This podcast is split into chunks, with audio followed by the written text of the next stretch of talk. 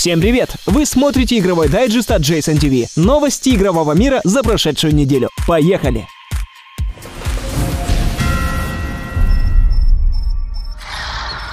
Overwatch успешно добралась до релиза, но, как и всегда в этом жанре, успех данной игры будет зависеть от того, сколько сил будет вложено в ее дальнейшую поддержку. Разработчики из Blizzard обещают, что впереди игроков ждет огромный объем дополнительного контента. Ближе к концу июня планируется выход соревновательного режима, который будет включать в себя деление на сезоны продолжительностью до двух с половиной месяцев. Также продолжится выпуск короткометражек, и главным героем следующей серии станет Roadhog. А вот по поводу сюжетной компании разработчики пока отмалчиваются, не отрицая, правда, возможности ее появления.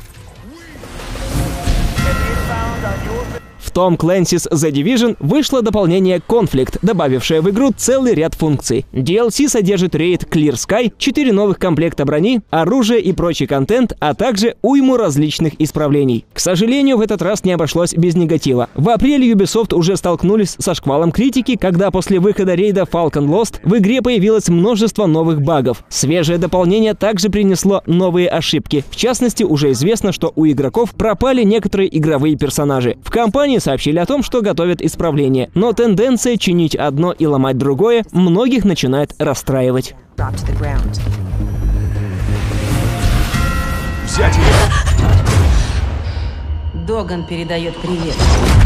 До выхода Mirror's Edge Catalyst на PC, PlayStation 4 и Xbox One осталось меньше двух недель, и Electronic Arts уже показали релизный трейлер игры. Трейлер под названием «Зачем мы бежим» рассказывает о начальных событиях игры, возвращении главной героини и масштабной борьбе с мегакорпорацией Конгломерат. Релиз Mirror's Edge Catalyst в Северной Америке состоится 7 июня, а в Европе игра появится 9 июня. Подписчики сервисов EA Access на Xbox One и Origin Access на PC получат возможность возможность опробовать игру уже в первых числах июня. Правда, это будет пробная шестичасовая версия.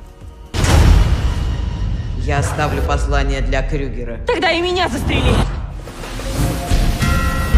A good life is best described using simple words.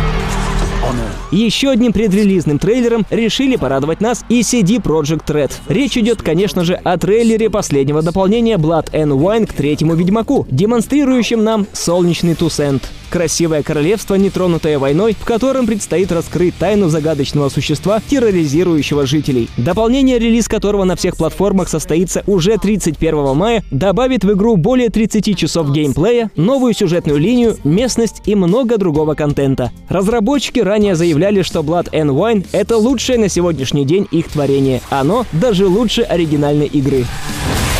Don't let them fool you into thinking it's just another contract. for something great.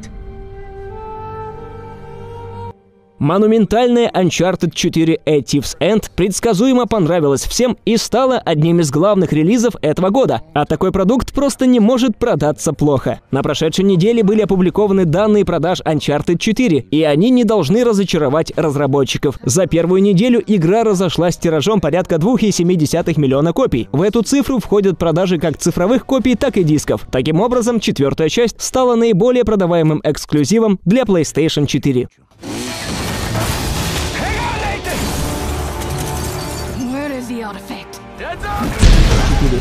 На сегодня это все новости. Подписывайтесь на канал и следите за обновлениями. Пока!